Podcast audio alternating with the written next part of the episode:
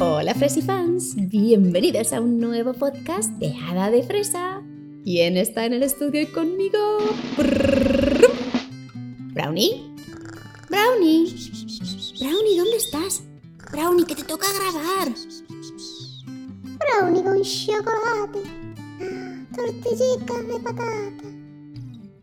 Ay, yo quiero una hamburguesilla. Brownie, despierta, que tenemos que grabar el cuento. ¡Ay, chiquilla, de verdad. Que estaba yo teniendo un sueño súper divertido. De verdad, de verdad, de verdad, ¿eh? Yo no sé por qué le invitas a tu podcast, la verdad, Hada de Fresa. Deberías contar únicamente con profesionales como yo. Unicornios preparadísimas que valen por dos. Y hasta aquí la Marisa Virilla, que sí vale por dos por cuatro. Chiquilla, si es que Hada de Fresa me invita a mí a su podcast porque sabe que el tirón del programa soy yo.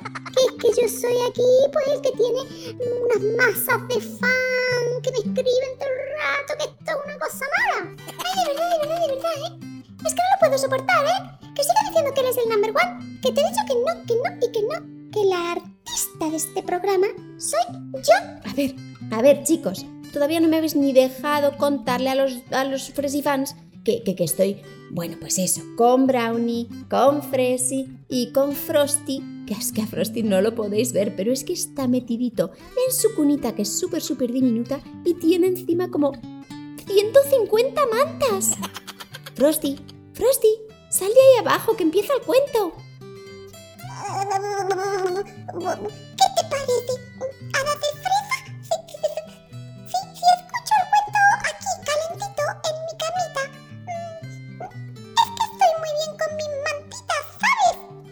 Vale, Frosty. Ya sabéis que Frosty siempre está peladito de frío. Bueno, espero que el cuento de hoy os guste mucho porque es muy divertido. Mirad qué título tiene. Se titula El cuento del fantasma cataplasma y el duendecillo Pepillo. ¡Ay, ay, ay, ay, ay, ay, ay, ay, ay! me friso! este de los cuentos que a mí me gustan, seguro. Cushi, ¿qué nombre tienen? ¿El fantasma cataplasma? Y el duendecillo Pepillo. ¡Hala, chiquilla! Dale, dale, empieza. Venga, el cuento comienza así.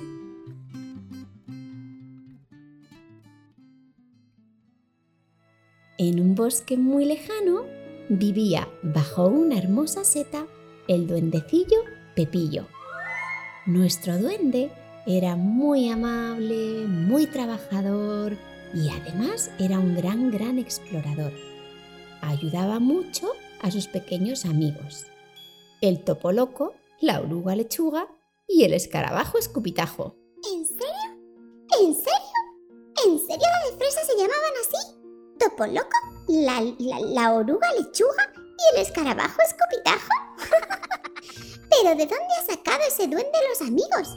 Mis amigos tienen nombres con muchísimo más estilo y glamour. Hombre, claro, como yo, que me llamo Fresi.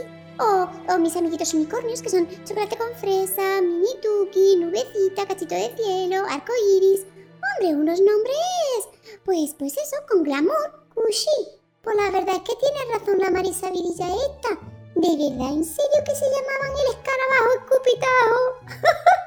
Pero menudo nombre.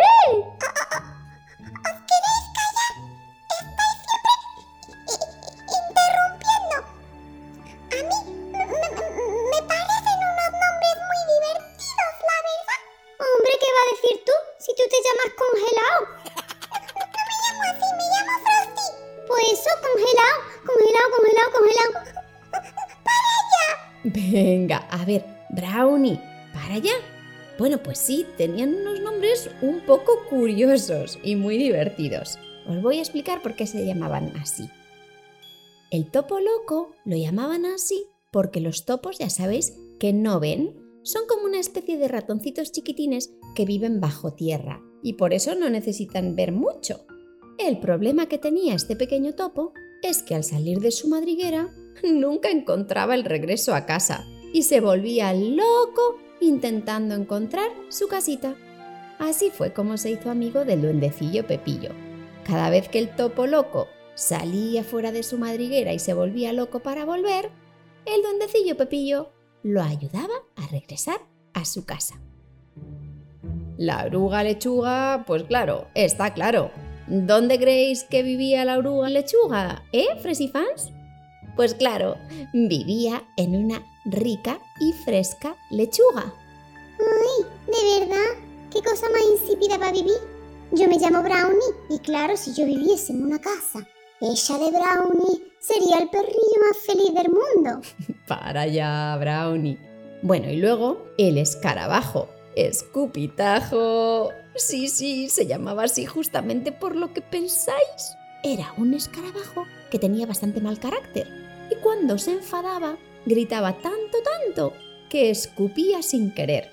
Pero en el fondo tenía un gran corazón. Así es que el duendecillo Pepillo también se hizo muy amiguito de él y fue el que empezó a llamarle, así como de broma amistosa, el escarabajo escupitajo. Pepillo vivía muy muy feliz en este bosque y se había construido una casita preciosa con mucho esfuerzo y la mantenía siempre muy limpia y ordenada. Era una seta grande, hermosa, roja, brillante y con motas blancas que se hallaba bajo un hermoso abeto milenario. Ay, de verdad, de verdad, de verdad, ¿eh, Frosty? Es que no sabes nada de nada. Pues milenario significa que tiene miles y miles de años, como las hadas, los unicornios, que vivimos miles de años. Y así me gusta, ¿eh? Que Pepillo fuese organizado. Sí, la, ya, ya lo digo yo, ¿eh, Fresy Fans? Diez minutos de orden al día para una vida con alegría. Muy bien, Fresy. Pues efectivamente, milenario significa que tiene miles de años. Pero escuchad, estad atentos, que ahora la historia se pone muy emocionante. Un día pasó algo inesperado. Llegó el invierno y hubo una tormenta muy muy fuerte. Llovía sin parar y como hacía tanto frío, empezó a granizar. Del cielo negro negro caían pedazos de hielo y eran tan grandes y caían con tanta fuerza que la casita de Pepillo, su hermosa y linda seta, quedó completamente arruinada. Rápidamente, Pepillo buscó refugio en la madriguera de su amigo, el topo loco, donde pasó la noche. A la mañana siguiente Pepillo miró muy apenado su casita arruinada. El topo loco le ofreció su madriguera, pero allí no había sitio para los dos, y de todos modos al duendecillo Pepillo le daba un poco de claustrofobia vivir bajo la tierra. La oruga lechuga le ofreció su lechuguita, pero tampoco había espacio para los dos, y los duendes no viven en lechugas. Y el escarabajo escupitajo le ofreció su pelota de estiércol, pero Pepillo tampoco se veía viviendo allí. No os preocupéis, amiguitos, les dijo Pepillo. Tengo un primo que vive al otro lado del río, junto a un castillo muy muy grande. Seguro que podré ir a vivir con él. ¿Cómo dices? le respondió la oruga lechuga. Eso es muy muy muy peligroso. El camino hasta allí eh, ah, ah, eh, es muy muy largo y además dicen que ese castillo está encantado y que en él vive el fantasma cataplasma. Anda ya, oruga lechuga. Eso no son más que historias inventadas. No existe ningún fantasma. Que sí, que sí, le dijo el topo loco. Dicen que tiene mucho peor carácter que el escarabajo escupitajo y que se llama el fantasma cataplasma porque si te ve cerca de su castillo hace cataplas, cataplas, cataplas y te espachurra como si fueras una mosca. Anda, anda. Los fantasmas no existen. No os preocupéis, estaré súper bien. Y así fue como el duendecillo Pepillo emprendió su viaje hasta el otro lado del río. Empaquetó las pocas cosas que la tormenta no había arruinado y las metió en un saquito que había hecho con hojas y palitos del bosque.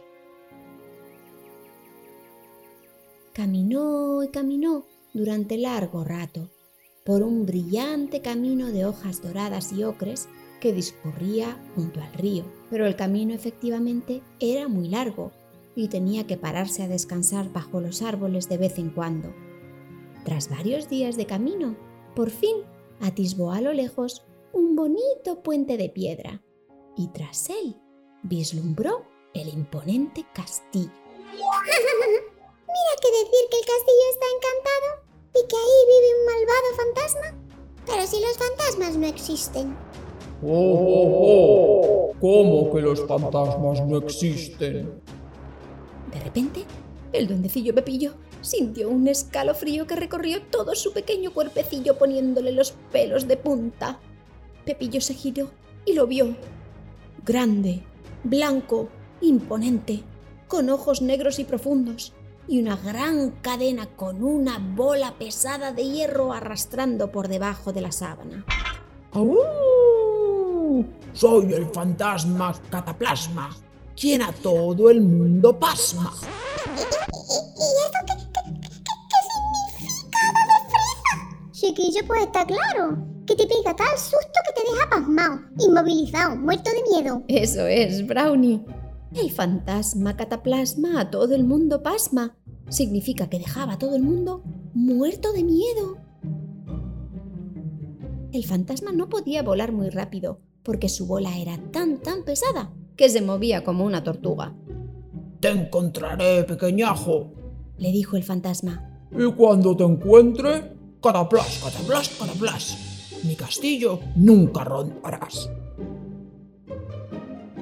Pepillo cruzó rápidamente el puente y como había sido muy precavido, llevaba una brújula que le indicaba la dirección exacta de la seta de su primo. ¡Ay, ay, ay, ay, ay, Unicornio preparado vale por dos. Si es que más vale prevenir que sufrir. Exacto, Fresi. Era muy prevenido y en su pequeño bolsito había metido de todo. Llegó rápidamente a casa de su primo, llamó a la puerta, pero nadie abría y volvió a llamar. Primo, primo, soy Pepillo, ¿estás ahí?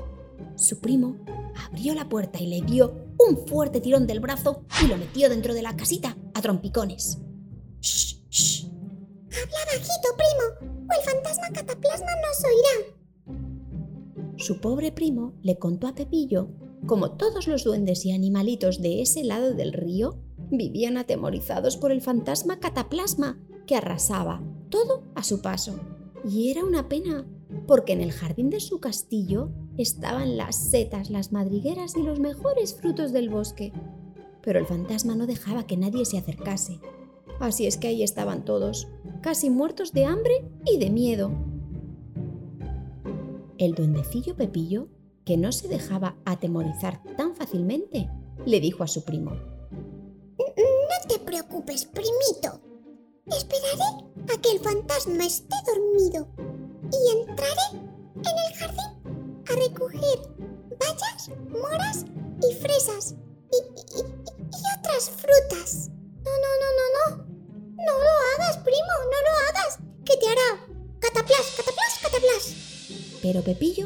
estaba decidido.